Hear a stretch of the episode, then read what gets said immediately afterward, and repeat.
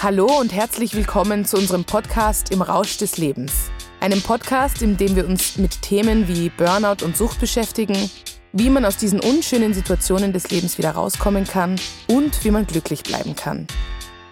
Mein Name ist Verena Tietze. Ich bin 37 Jahre alt und heute führe ich ein glückliches und erfülltes Leben. Dafür musste ich aber erstmal durch ein Burnout und einen Alkoholentzug. Gemeinsam mit Professor Michael Musalek, Psychiater und Psychotherapeut und Vorstand des Instituts für Sozialästhetik und psychische Gesundheit an der Sigmund Freud Universität, werden wir Folge für Folge Themen aufbereiten, die mich, aber auch so viele Menschen da draußen beschäftigen. Und wir werden eines feststellen, dass der Rausch des Lebens so viel besser sein kann, wenn er nicht aus Alkohol besteht. Hallo und herzlich willkommen zu einer neuen Folge Musalek und Tietze im Rausch des Lebens. Wir sprechen heute über Depression und Selbstmordgefahr. Ist natürlich ein, ein sehr ernstes Thema, aber wie wir finden auch unglaublich wichtig, dass man darüber redet. Hallo, Herr Professor, wie schön, dass Sie heute hier sind mit mir. Wie geht es Ihnen denn heute? Ich freue mich auch, dass wir über dieses Thema sprechen, denn es wird ja oft äh, einfach ausgespart und man tut dann so, wie wenn es dieses Problem nicht gäbe oder man dramatisiert es, was mindestens genauso schlecht ist, wie wenn man nicht darüber spricht. Mir geht es gut, mir geht es gut, äh, denn es ist heute ein schöner Tag und jeden schönen Tag sollte man genießen und da sind wir auch letztlich schon mitten im Thema. Es gibt Zustände, wo wir es nicht mehr so genießen können. Und dann wird es für manche Menschen eben leider sehr eng. Mhm. Genau, darum wird es heute gehen. Ich kenne mich ein bisschen aus eben mit Depressionen und, und, und Angstzuständen und so weiter, weil das habe ich selbst erlebt. Selbstmordgefahr oder Suizidgedanken hatte ich zum Beispiel nicht. Also ähm, das ist etwas, das ich nicht erfahren habe, aber es, es gibt es oftmals. Ähm, es beschäftigt die Menschen und vielleicht gleich mal vorweg meine Frage. Ist, also besteht Selbstmordgefahr nur bei Menschen mit Depression erstens und wie häufig tritt sie auf? Kann man da äh, etwas Näheres dazu sagen? Es gibt natürlich äh, Statistiken zur Selbstmordgefahr, auch äh, Selbstmordgefahr in verschiedenen Ländern. Aber diese Statistiken helfen uns natürlich äh, in der, in der Therapieplanung bis zu einem gewissen Grad. Aber sie sind relativ wenig aussagekräftig, weil es sehr große regionale Unterschiede gibt. Also es gibt ganz bestimmte Regionen in Österreich, wo wir wissen, dass die Selbstmordgefahr einfach wesentlich höher ist. Warum ist das so? Weil wenn Selbstmorde passieren oder auch Selbstmordversuche äh, passieren, dann ist immer die Gefahr gegeben, dass andere äh, Menschen äh, dann, äh, die auch latent äh, suizidal sind, also selbstmordgefährdet äh, sind, dann sich quasi dazu motiviert fühlen, mhm. es auch zu tun. Mhm. Wir sprechen vom sogenannten Werther-Effekt. Es gibt ja dieses wunderbare äh, äh, Werk äh, den, des Werthers, äh, wo sich eben äh, äh, der, die Hauptfigur dann suizidiert und in der Tat es dann wirklich zu einer Zunahme auch der Suizide mhm. gekommen ist. Deshalb auch dieser Name Werther-Effekt. Also die regionalen Unterschiede sind sehr, sehr groß und daher halte ich auch von diesen Statistiken relativ wenig, denn denn das, was in jedem Fall zutreffend ist, ist, dass wenn jemand in einen Zustand kommt, wo er den Suizid äh, als, als eine Möglichkeit sieht, ja. äh, äh hier mit einem Problem äh, fertig zu werden oder auch mit einer Krankheit äh, fertig zu werden, dann ist das einfach ernst zu nehmen ja. und äh, dann ist diesen Menschen einfach zu helfen. Um auf Ihre Frage nochmals zurückzukommen, sind es nur Depressive, die, die, die suizidgefährdet sind? Nein. Aber der Großteil der Menschen, die in eine solche Situation der Selbstmordgefährdung kommen oder die so etwas in Betracht ziehen, sind natürlich depressiv. Aber es gibt natürlich auch andere Gründe, wie wirtschaftliche Gründe, mhm. Beziehungsgründe, was auch immer. Bei der Depression ist es besonders tragisch, weil ja Depression in der Regel, bis auf ganz wenige Ausnahmen, ein passagieres Geschehen ist. Das heißt also, das hört auch wieder auf. Und wenn wir aber in der Depression sind, äh, dann können wir uns nicht vorstellen, dass es irgendwann einmal besser wird. Mhm. Und wenn man es dann tut, dann kann es natürlich auch nicht mehr besser werden. Und wir dürfen ja auch nicht vergessen, äh, dass äh, bei vielen Suizidversuchen äh, sie nicht wirklich zum Tode führen. Das wäre eine gute Nachricht. Die schlechte Nachricht ist aber, dass manchmal solche massiven Schädigungen zurückbleiben, die dann das Leben dieses Menschen nochmals viel schwieriger machen, als es vorher gewesen ist. Mhm. Jetzt haben wir schon öfters angesprochen, dass eben zum Beispiel Depressionen schon so stigmatisiert sind. Ich habe das Gefühl, wenn es dann um Suizidgedanken geht, ist es noch mal schlimmer. Stimmt das oder also geht das Hand in Hand? Weil ich denke mir jetzt, dadurch, dass wir auch eher wenig über Depressionen reden, auch wenn das jetzt immer besser wird, kommt mir vor, ist das vielleicht ein Grund, dass es dann dazu kommen kann, dass es eben Selbstmordgedanken auch gibt? Gehört das irgendwie zusammen, dass das auch so tabu tabuisiert ist? Es kommt vor allem die Angst dazu. Es kommt die Angst dazu auf der einen Seite äh, von den Angehörigen, dass so etwas passiert und dann reagiert man aus dieser Angst heraus. Es ist aber auch die Angst der Betroffenen selbst, dass sie dann quasi in eine psychiatrische äh, Klinik äh, gebracht werden, ah, ja, wenn ja. sie darüber mhm. sprechen. Und das mhm. wollen sie natürlich auf keinen Fall. Mhm. Wobei auch hier ganz deutlich gesagt werden muss, dass manche manchmal es schon notwendig ist, auch dann eine stationäre Behandlung zu beginnen. In den allermeisten Fällen man aber durchaus das auch ambulant behandeln kann und auch behandeln soll, denn äh, das Risiko der Suizidgefahr, also der Selbstmordgefährdung, nimmt eher zu äh, mit der stationären äh, Aufnahme, Wirklich? weil es ja auch eine zusätzliche Belastung natürlich darstellt, mhm, ohne Zweifel. Ja. Und eine hundertprozentige Kontrolle gibt es nicht. Und es ist ein bisschen so, wie in Gefängnissen, obwohl dieser Vergleich hier natürlich gar nicht passend ist. Aber es gibt ganz wenige Ausbruchsversuche aus äh, Gefängnissen, wo man Freigänge hat, also wo man sehr offene Türen äh, letztlich hat. Von Hochsicherheitsgefängnissen, da gibt es die allermeisten Ausbruchsversuche. Mhm. Und ähnliches auch umso mehr man den Menschen kontrolliert, desto größer wird auch äh, das Gefahrenmoment. Das Entscheidende und Wesentlichste ist, dass man einen guten persönlichen, emotionalen Kontakt zu diesem Menschen, der in dieser Notsituation sich befindet, herstellt. Das ist oft gar nicht einfach, aber das ist das, wie man wirklich am besten jemandem helfen kann. Mhm. Also wenn zum Beispiel ich mich in dieser Situation befinde, also ich bin vielleicht depressiv oder, oder es geht mir sehr schlecht und ich habe erstmals diese Gedanken. Was kann ich da tun? Oder ist dann mein erster Schritt, das ist jetzt, hm, das ist jetzt eine schwierige Frage. Schaffe ich dann überhaupt diesen Schritt zu einer Therapeutin, zu einem Therapeuten? Oder was kann man denn in dieser Situation tun, wo das vielleicht erstmals auftaucht in der Psyche? Wir müssen drei Stadien mhm. grob unterscheiden. Mhm wenn wir über Selbstmordgefährdung sprechen. Ja. Äh, Im ersten Stadium äh, wird äh, diese Handlung als eine prinzipielle Möglichkeit gesehen. Also ich komme in eine für mich ausweglose Situation und überlege, wie kann ich jetzt mit dieser Situation fertig werden und eine dieser Möglichkeiten äh, ist eben aus dem Leben äh, zu scheiden. Dann gibt es eine zweite und da ist es noch relativ unkonkret. Da wird es als eine Möglichkeit gesehen. Das war bei Ihnen offensichtlich nie der, der Fall. Daher sind Sie auch gar nicht in das zweite Stadium genau. gekommen, nämlich mhm. das der sogenannten Ambivalenz. Äh, das ist ein Stadium, wo, wo wir äh, zum einen sagen, ja, das ist die einzige Möglichkeit. Auf der anderen Seite aber auch viele Widerstände sich äh, dagegen stark machen, also wo man hin und her gerissen mhm, ist. Mhm.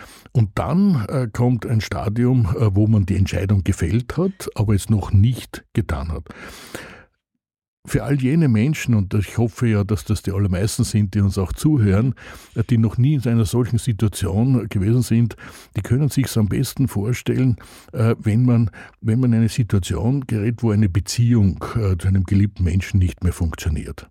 Da ist man im ersten Stadium, äh, denkt man sich, eine Lösung des ganzen Problems ist, dass man sich trennt.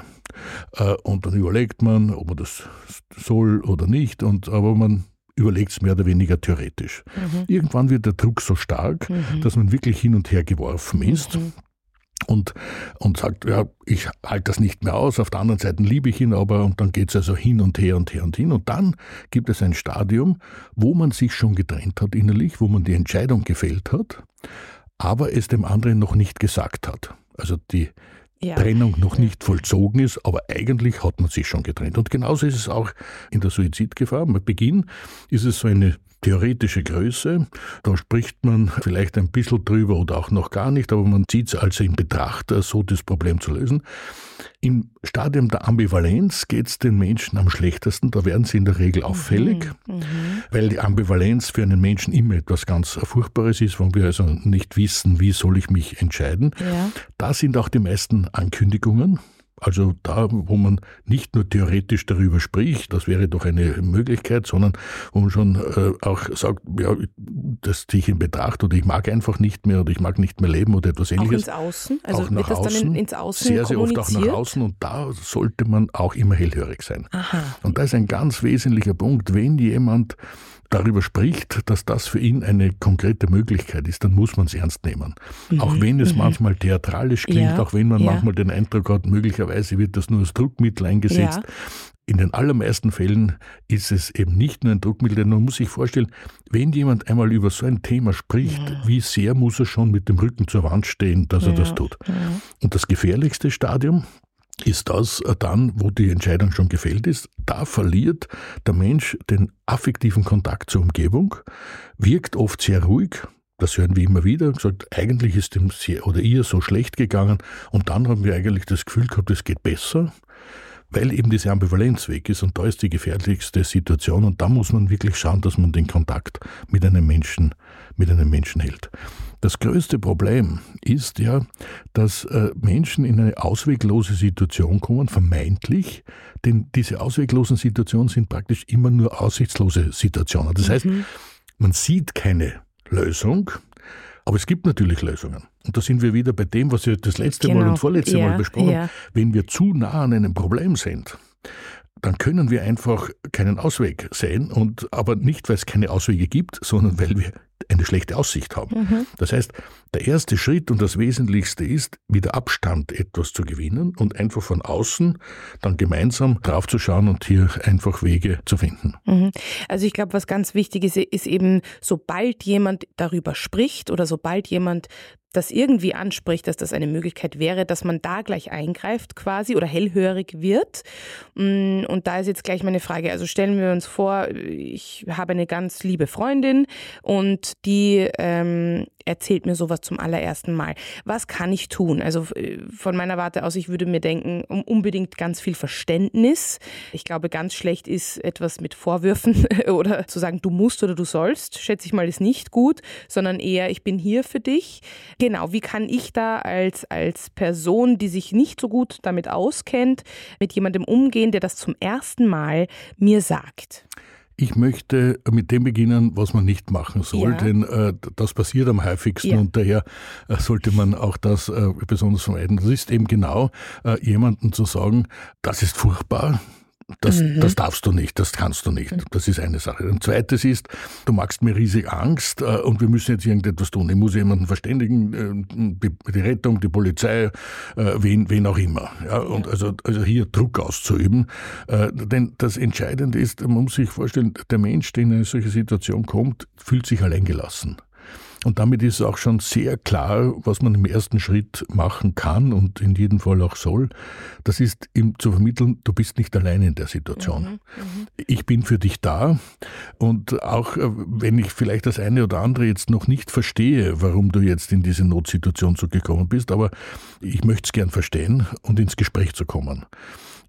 Nicht nur ins Gespräch zu kommen, quasi theoretisierend, sondern auf einer sehr emotionalen Ebene. Einfach jemanden mhm. zu vermitteln, wie wichtig er als Mensch äh, mhm. letztlich ist. Denn die allermeisten Menschen in so einer Situation haben einfach ein Selbstwertproblem und meinen, äh, ja. sie sind ihm nicht mehr wert, äh, dass sie hier leben. Mhm. Und, und, und das zu vermitteln, dass jemand einfach für einen wertvoll ist, auch dann, wenn es ihm schlecht geht. Äh, und äh, dass es auch ganz wichtig ist, dass es jetzt diesen Menschen gibt und gleichzeitig man ihm auch helfen kann, das ist der erste und wesentlichste Schritt. Und in einem zweiten Schritt braucht es in den allermeisten Fällen, also wenn es nicht nur das erste Stadium ist, nochmals, es ist immer ernst zu nehmen, auch im ersten ja, Stadium. Ja. Das Wesentliche ist, dass man nicht ja. wartet, bis es dann zu einem späten mhm. Stadium mhm. kommt, aber dass man dann auch wenn es weiter fortgeschritten ist, professionelle Hilfe in Anspruch nimmt. Und da sind wir in Österreich hervorragend aufgestellt. Äh, wir haben äh, mit dem Kriseninterventionszentrum in Wien zum Beispiel ein Zentrum, das wirklich höchst professionell hier äh, mit diesen Problemstellungen umgeht.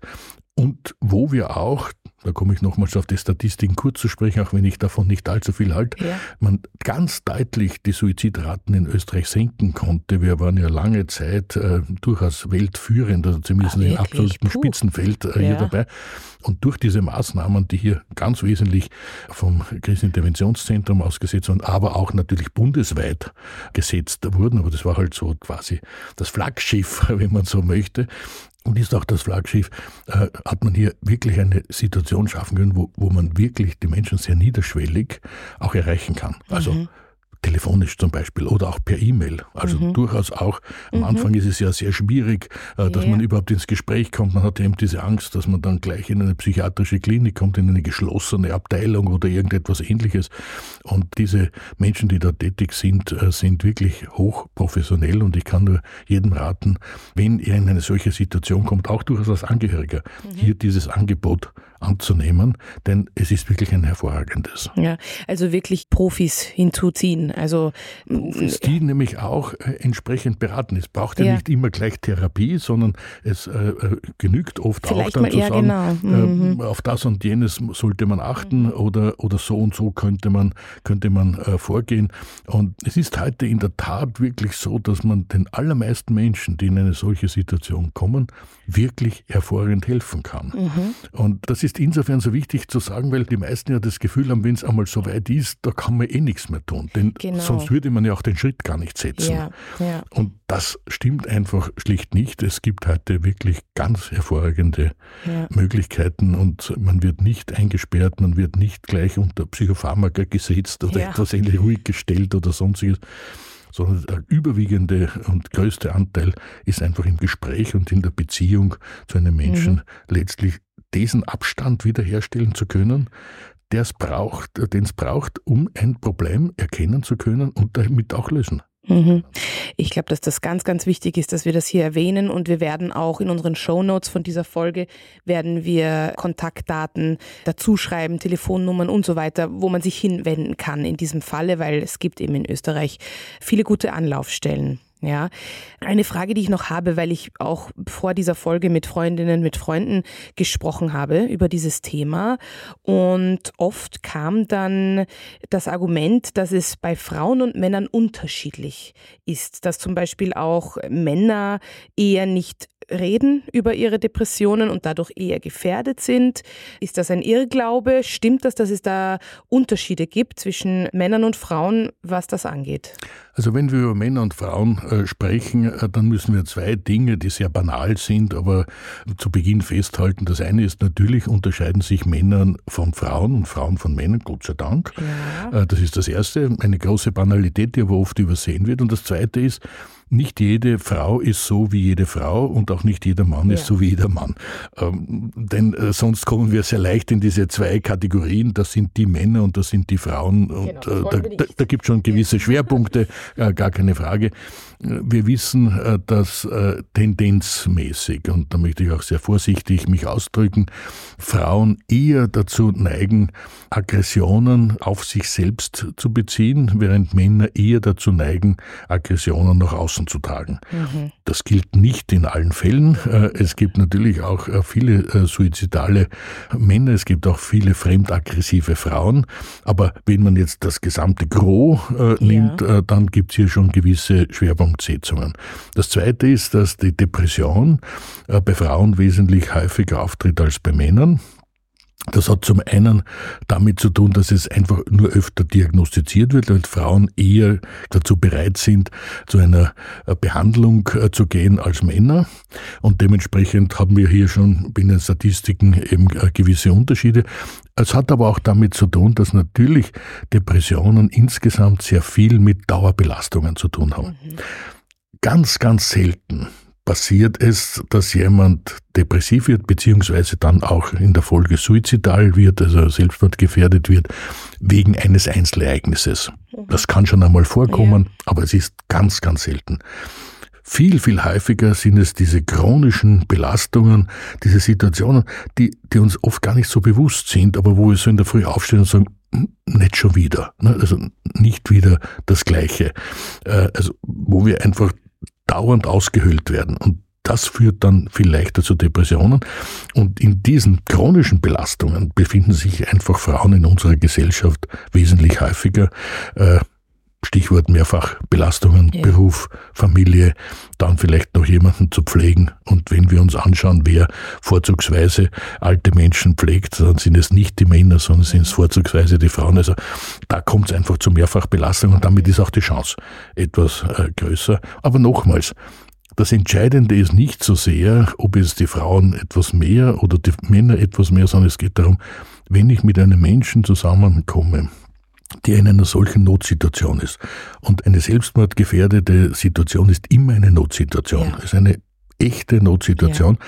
Dann geht es darum, eben Menschen in dieser Not zu helfen. Und das Erste und Wesentlichste ist, dass man sie nicht allein lässt. Mhm. Und im Zweiten, dass man mit ihnen eben diese zwei, drei Schritte zurück macht, um eben das ganze Bild zu sehen und nicht bei fünf Zentimeter beim Gemälde zu bleiben, wo ich einfach nur irgendwelche verschwommenen Farbkleckse sehe und mir denke, das ist alles nur scheißlich, alles nur furchtbar. Da gibt's überhaupt nichts, wofür sich lohnt zu leben. Mhm. Denn wenn wir in eine solche Notsituation kommen, dann neigen wir dazu, dass wir unseren Blick zu einem Tunnelblick werden lassen. Wir sehen nur mehr die Notsituation ja, ja. und alles andere rundherum sehen wir nicht mehr. Und das ist uns ja auch in der, in der Corona-Zeit so passiert. Nicht? Vielen Menschen, sie sind ganz zentriert gewesen auf all die Gräuel, die hier passieren und haben so den Eindruck, alles Schöne, alles Wunderbare ist abgeschafft, ist nicht vorhanden, aber es ist weiterhin vorhanden. Nur wir sehen es nicht mehr. Sieht man das? Also ist das, äh, das ist ja jetzt nicht so lange her, unsere Corona-Krise. Sieht man diese Tendenz, dass die Menschen quasi äh, ja mehr unter Depressionen gelitten haben oder mehr unter Depressionen leiden? Gibt es da eine Zunahme generell? Und ist das, hat das direkt was mit Corona auch zu tun? Ja? Es hat etwas mit Corona zu tun, aber wir sind ja jetzt in dieser Situation, dass wir nicht nur eine Krise haben, ja. sondern wir haben jetzt auch die Kriegskrise in Europa. Wann haben wir den letzten wirklich wirklich so massiven Krieg gehabt. Natürlich die Jugoslawien-Krise, aber, aber dieser ist äh, unvergleichlich äh, jetzt im Moment. Wir haben eine Finanzkrise, äh, wir haben eine Umweltkrise, also wir haben eine, eine Fülle von Krisen ja. Äh, und die alle die Corona-Krise möglicherweise, aber sie ist noch immer vorhanden, ja. die werden schon irgendwann einmal aufhören werden, aber die doch langdauernd sind und natürlich kommt es da zu massiven Belastungen. Mhm. Und da sehen wir, dass die Angstzustände zunehmen, dass dadurch die Depressionszustände zunehmen und wir sehen auch, dass vermehrt Alkohol getrunken wird. Mhm. Und da bin ich bei einem Punkt, den wir heute noch gar nicht angesprochen ja. haben. Alkohol ist ja eine depressionogene Substanz, also eine depressionsfördernde Substanz und zwar akut depressionsfördernd. Es gibt so sogenannten depressiven Durchgangssyndromen. Also wenn man zu viel Alkohol getrunken hat, dann kommt man in so einen weinerlichen Zustand oder ja, manche ja, glauben auch, dass sie, einen, dass sie in einen intellektuellen ja. Zustand kommen. Nicht? Dann werden die großen Themen äh, besprochen. Es ist aber alles äh, letztlich dann scheißlich für sie und alles ist furchtbar, alles geht den Bach hinunter. Und es kommt dazu bei Alkoholkonsum, dass es zu einer Enthemmung kommt. Das heißt, das heißt, diese Menschen sind einerseits depressiv und auf der anderen Seite enthemmt. Und daher ist es gar nicht so selten, dass es sogenannte akute Suizidversuche gibt. Also nicht Suizidversuche, die geplant sind, mhm. wo jemand sagt, ich, ja. bin jetzt in einer Situation, ich weiß nicht mehr weiter und, ja. und irgendwann ja. einmal überlege ich ihm, das wäre ein Schritt für mich, sondern wo es ganz akut auftritt. Und äh, viele dieser mhm. Menschen werden ja Gott sei Dank äh, gerettet. Und die sind auch ganz perplex, was sie da getan haben und sagen, ich habe das überhaupt nie wollen, ich verstehe überhaupt ah, nicht, wie das ist. Meistens ja. haben sie auch noch einen Filmriss, ja. können sich überhaupt gar ja. nicht daran erinnern. Heftig. Sie haben mhm. auch solche Zustände gehabt, nicht, wo man dann am nächsten Tag nur so schemenhaft weiß, was überhaupt alles passiert ist. Mhm. Und das ist natürlich besonders tragisch. Denn die wollen natürlich gar nicht und wissen am ja. nächsten Tag, dass das einfach das Falscheste gewesen wäre, was sie hier tun. Also bei Alkoholkonsum in hohen Mengen ist einfach diese Gefahr gegeben und die allerwenigsten Menschen wissen darüber Bescheid. Mhm. Also generell, glaube ich, ist es auch wichtig, dass wir als Gesellschaft auch dieses Thema enttabuisieren, also dass wir auch über das reden, oder? Also dass es nicht so äh, verteufelt wird, genauso wie Sie auch vorhin das gesagt haben im Sinne, wenn mir das jemand sagt, dass ich sofort sage, oh, das ist furchtbar, wir holen die Rettung und so weiter, sondern dass man äh, ja offener damit umgeht, verständnisvoller, denke ich mal, damit umgeht. Ich denke, Oder? wir brauchen zwei Dinge. Wir brauchen ja. auf der einen Seite eben ein Gespräch darüber, dass, äh, dass jemand in eine solche Notsituation kommen kann, also dass wir es nicht einfach tabuisieren. Ja. Aber das Zweite ist, und das ist, denke ich, das Wesentlichste ist, dass wirklich in der überwiegenden Mehrzahl, und ich spreche hier nicht von 60 Prozent, ich spreche hier von 98 Prozent. Okay, ja. Möglicherweise sind es nur 97, möglicherweise sind es ja, 99. da möchte ich mich nicht festlegen. Aber in dieser Größenordnung kann man helfen mhm. wenn man es rechtzeitig ja. macht und wenn man eben verständnisvoll auf den Menschen zugeht und ihm eine Chance gibt, eben sein Problem aus einer gewissen Distanz zu sehen und gleichzeitig nicht dabei alleingelassen äh, zu sein. Und äh, mhm. äh, dafür lohnt sich's und äh, deshalb denke ich, sollte man auch darüber sprechen und auch den Menschen klar machen, eine Aus weglose Situation ist in der Regel nur scheinbar eine ausweglose, in der Regel ist es nur eine aussichtslose. Man muss nur die Sichtweise letztlich verändern. Mhm. Also super wichtiges Thema. Wir sind jetzt schon wieder am Ende unserer Folge angekommen. Aber wie gesagt, ich habe es schon erwähnt, aber wir werden auf jeden Fall in den Shownotes auch noch einmal ähm, Anlaufstellen verlinken. Wenn es Fragen dazu gibt, sehr gerne uns auch schreiben, zum Beispiel auf Instagram an Musalek und Tietze. Vielen Dank, Herr Professor, für diese Einblicke. Ein wirklich schwieriges Thema, aber ich hoffe, dass wir ein bisschen den Horizont auch da ein bisschen aufmachen konnten, erweitern konnten, dass man ja darüber reden kann. Ich bedanke mich über dieses Gespräch darüber, denn ähm, diese Gespräche, denke ich, sollten wir immer wieder führen, um einfach Menschen in diesen Notsituationen noch viel besser helfen zu können, als wir es heute schon können. Ja, finde ich auch. Vielen Dank, Herr Professor. Sehr, sehr gerne.